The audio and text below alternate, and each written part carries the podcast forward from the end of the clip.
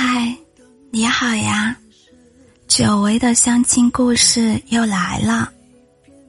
大学毕业后这两年，我的同学们最头痛的问题，其实不是工作，而是父母亲戚接踵不断的催婚。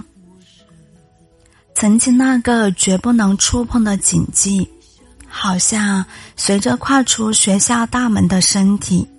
一同必解除封印一般，曾经视恋爱如洪水猛兽的家长们，又恨不能让自家孩子马上抓出一个大家都中意的人来，然后看他俩立即结婚生子，自己好在家带孙子。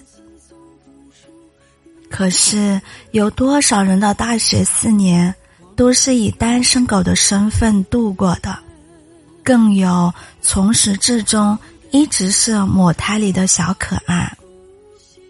在充斥着异性荷尔蒙的校园里，都没有尝过爱情的苦，又何谈在工作后从数量又少、质量又未必好的同事中，搜寻那个命中注定的另一半呢？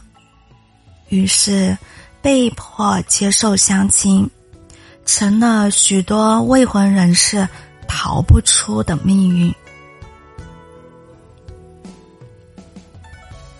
我知道很多人排斥相亲，是因为他少了自由恋爱的那种神秘感，并安排相亲的双方从开始就一一列出条件和要求，形同等价交换的商品。毫无浪漫可谈。可是，我觉得相亲最可怕的地方，在于它奉行的是一种快餐式的爱情。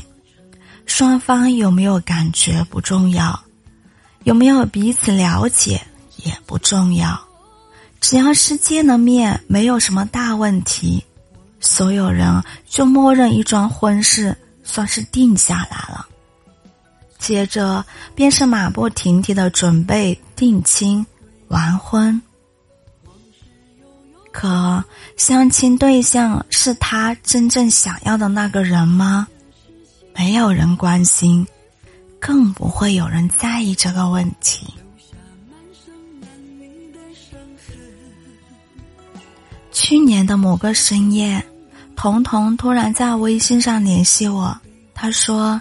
我可能要结婚了，原本我是替他开心的，但在惊喜之余，可能两个字让我收住了喜悦。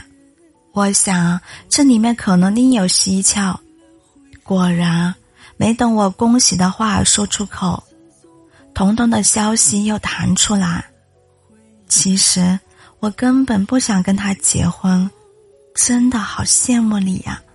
早早就遇见了一个对的人。他说，那人是姑姑介绍相亲认识的，总共才见了三次面，吃了两顿饭。他说，根本谈不上喜欢或者不喜欢，就是觉得不是他心里期待的那个人。可当他试探性的将这个想法告诉家人。父母一句“成不了，我们丢不起这人”，直接让他哑口无言。其实那人也挺好的呀，你也该结婚了呀。他对你真的挺好的，你别想太多了。我们那时候就见了一面，不也过这么些年了吗？所有的亲朋好友都在这么跟他说这话。所有的人都在告诉他，差不多就行了。亲都香了，又要反悔，早干嘛去了？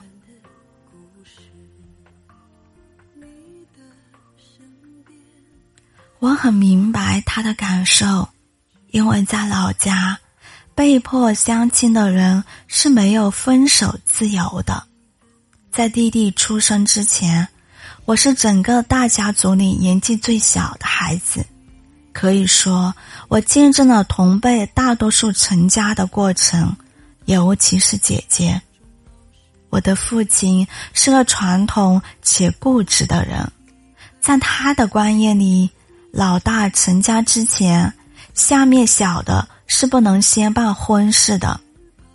由于我跟先生是校园爱情，父亲担心我们急在前头。所以有些焦急的想把姐姐早早的嫁出去。其实刚相第一次亲的时候，父亲就要拍板定下来了，因为他觉得如果不同意，为什么去看呢？好在在我们母女三人的一顿讨伐之后，父亲才勉强不做声了。后来有媒人介绍了个模样挺好、家境也挺好的男生，姐姐没有当场拒绝，只说先聊聊看看。令我意外的是，大人都觉得这太没必要了，媒人也三天两头的催着定亲，仿佛彼此花点时间了解性情是非常可笑且浪费时间的事情。没过多久，姐姐觉得那个男生不太合适，前来询问我的意见。我当然也认为应该找一个有感觉的人啊，所以表示赞成姐姐的决定。结果父亲得知姐姐私自提分手后，大发雷霆，因我当初投了赞成票，也必连带斥责。我们家也在媒人界风评作茧，必贴上麻烦、事多、不好说话的标签。最终，在我临近毕业的时候，姐姐妥协了。那次相亲的人刚走，媒人就打电话问同不同意，姐姐心一横，直接说行。第二面便是定亲，第三面就是结婚了。整个流程进行的非常顺利，从见面到成婚只用了不到三个月的时间。但我知道姐姐心里其实很不喜欢，但因有前车之鉴，所以从始至终我都未敢多年。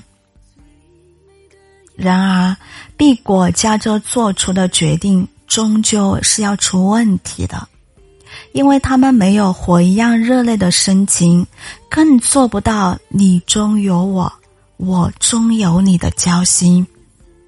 因为结婚实在太仓促了，双方完全没有感情基础，都是顺从家里的意见，为了结婚而结婚。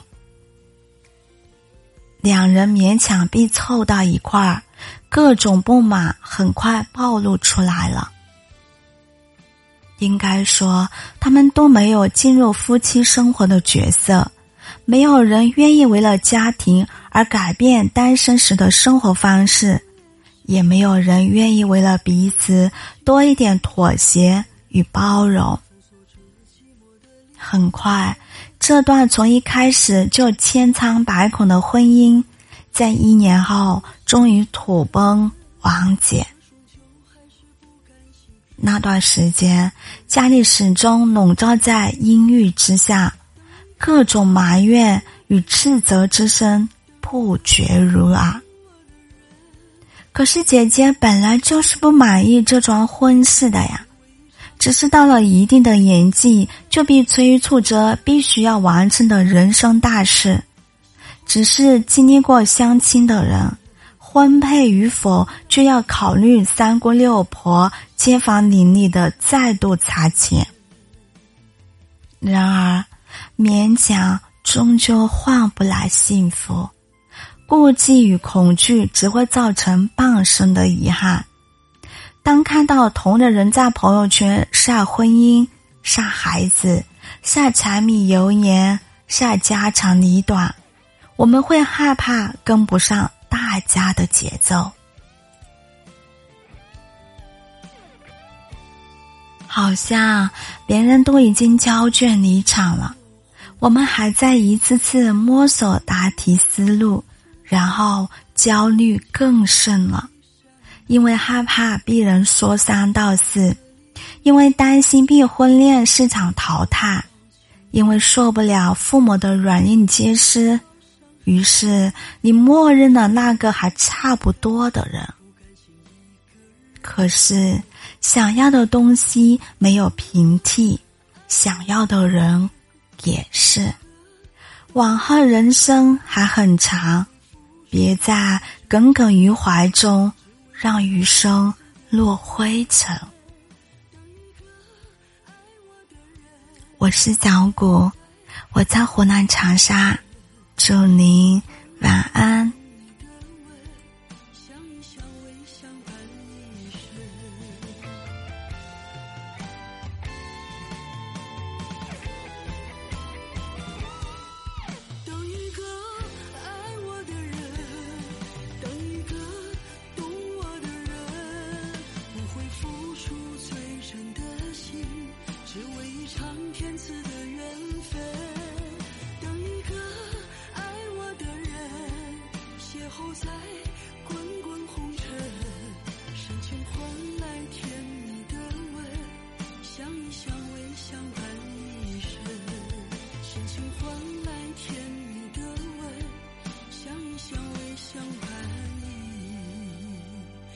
相爱一世。